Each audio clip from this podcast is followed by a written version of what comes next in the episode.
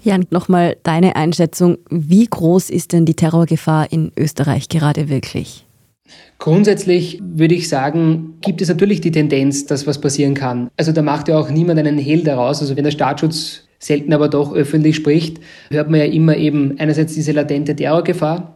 Andererseits gibt es einfach in Österreich und in Europa rundum einfach genügend Leute, die durchaus sowas wie einen Anschlag in welcher Form auch immer durchführen können. Und da brauchen wir uns keine Illusion hingeben, diese Leute gibt es auch in Österreich. Meine Zahl, von der ich immer gehört habe, war, dass wir so 50 bis 60 Hochrisikogefährderinnen und Gefährder haben, also mehrheitlich Gefährder in Österreich.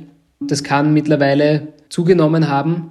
Viele davon sind in Haft, was aber nicht heißt, dass diese Leute nicht, wenn sie wieder nach geringeren Haftstrafen zurückkehren, nicht weiter in eine Gefahr bleiben. Auch da haben wir schon Erfahrungen gemacht.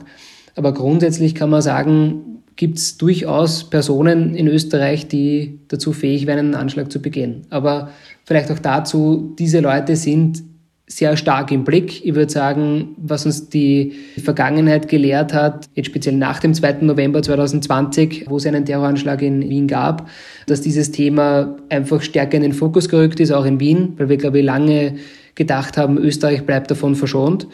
Da hat uns eben der 2. November 2020 eines Besseren gelehrt. Und mittlerweile ist es so, dass wir nicht nur da sehr massiv Ressourcen reinstecken und diese Szenen unter Beobachtung haben, sondern und das ist auch eben ein Hinweis aus den vergangenen Monaten, was wir aus den Aktenlagen kennen, dass einfach die Zusammenarbeit mit Partnerdiensten und mit anderen Ländern sehr gut funktioniert und wir in den letzten Wochen und Monaten immer wieder auch dank dieser Zusammenarbeit auf Gefährder, die möglicherweise was vorgehabt hätten, eben draufgekommen sind. Also das heißt, ich will Leuten keine Angst machen, aber es ist ein abgedroschenes Zitat, aber wir sind auch keine Insel der Seligen. Es ist einfach so, dass es diese Probleme gibt und auch nicht nur diese Probleme möchte ich an dieser Stelle sagen. Es gibt ja auch eine sehr starke rechtsextreme Szene, zum Beispiel in Österreich, wo auch der Staatsschutz immer sagt, das ist mindestens ebenbürtig von der Gefahrenlage her. Das heißt, es gibt einfach viel zu tun und nicht nur aus diesem Kanal eine potenzielle Gefahr, also auch aus anderen. Aber grundsätzlich habe ich das Gefühl, dass wir da sehr viel im Blick haben im Moment, um vielleicht ein bisschen die Angst zu nehmen.